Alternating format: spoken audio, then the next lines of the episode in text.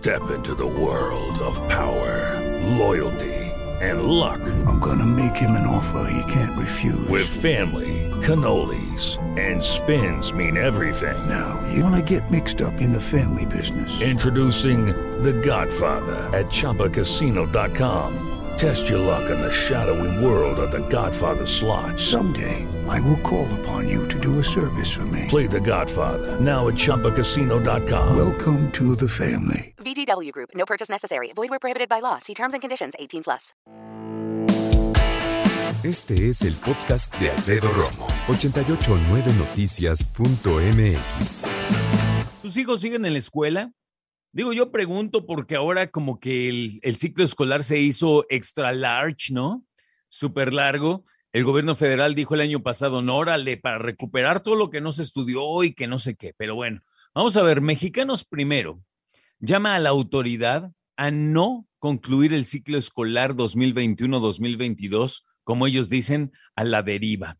Falta un mes, dicen, para que concluya el ciclo escolar y los 24.5 millones de estudiantes de educación básica ya se enfrentan a un cierre sin planeación, sin guía para las siguientes semanas. Teóricamente tienen que salir de vacaciones hasta finales de este mes de julio. De acuerdo con Laura Ramírez, quien es directora de activación de agentes de Mexicanos Primero, las recientes decisiones de la Secretaría de Educación Pública corroboran que el aprendizaje y el bienestar de niñas, niños y adolescentes no es su prioridad. ¿En qué se basan? Bueno, la SEP, la Secretaría de Educación Pública, instruyó a la no reprobación, o sea, no reprobar a nadie, pero sin planear y sin plantear ninguna estrategia real para fortalecer el aprendizaje, que es al fin y al cabo lo que importa. Y ellos dicen todo esto termina siendo algo que le llaman simulación. Escucha. De nada sirve tener una calificación aprobatoria si es solo un número vacío, porque detrás no tiene ningún aprendizaje. Es una simulación, porque no da cuenta de si las y los estudiantes aprendieron y dónde se necesitan estrategias focalizadas para recuperar aprendizajes. Es un golpe a la equidad, porque amplía la brecha entre quienes sí aprenden y quienes no. Es un número vacío, dice.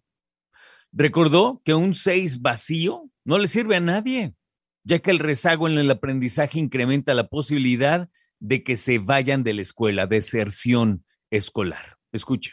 Es prolongar la probabilidad de abandono escolar, porque quizás se quede en este ciclo, pero cuando se encuentren con la frustración de no contar con aprendizajes básicos, no van a poder continuar. Y entonces el abandono no será de ellos hacia la escuela, sino de un sistema que no vio el rezago que venían cargando y que con la pandemia se acrecentó. Bueno, dijo eh, que Mexicanos Primero coincide con el llamado de la Secretaría de Educación Pública a los estados de no cerrar el ciclo escolar anticipadamente. Sin embargo, reprocha que esta medida es insuficiente al no contar con un plan formativo. Es importante respetar los 200 días del ciclo escolar. Sin embargo, consideramos insuficiente el llamado que hace la Secretaría Alfina Gómez a los estados para evitar el cierre anticipado, porque carece de opciones formativas para las y los estudiantes de educación básica. Esto es parte de lo que dijo, por cierto, y es que eh, hay estados que dicen no podemos seguir adelante por diferentes cuestiones. Muchos tienen que ver con eh, fenómenos climáticos, tienen que ver con ciclones, con huracanes, y dicen, ¿para qué? ¿Para qué exponemos a los niños, no? O las altas temperaturas también. Escuchamos nuevamente. Las autoridades fracasaron en este ciclo. Recortar los días del calendario y ponerles seis de calificación es transferir el problema del rezago escolar, sin considerar que la garantía del derecho a aprender es en primer lugar del Estado. Sí, con la corresponsabilidad de todos y todos, pero con políticas públicas claras y enfocadas, no a que todos pasen de año, sino a que todos aprendan lo que necesitan. Es que sabes que la cosa es muy sencilla. A ver, dicen que este ciclo escolar va a acabar hasta eh, finales de este mes que yo calculo que va a ser como el 29 de julio, según la Secretaría de Educación Pública. Explícame cómo vas a hacer eso si ya entregaron calificaciones. Perdón si me da risa porque la neta es, dices, ¿qué? Ya están calificados, todos pasan. Y ya que entregaste calificaciones, al niño que le fue muy bien y sacó 10, pues el papá dice, ya tiene calificaciones, vámonos, ¿no?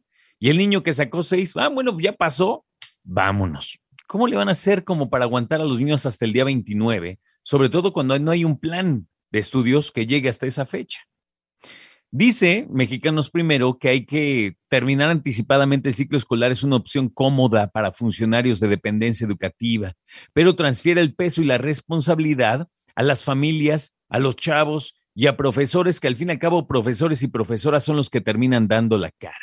Lamentaron allá en Mexicanos Primero que el aprendizaje sigue sin estar en el centro. La Secretaría de Educación habla de un periodo de recuperación para el próximo ciclo que en realidad es un mínimo repaso solo muestra que no hay todavía una comprensión de que la recuperación de aprendizaje, esa recuperación, amigos, va a tomar años. Escucha a Alfredo Romo donde quieras, cuando quieras. El podcast de Alfredo Romo en 889noticias.mx.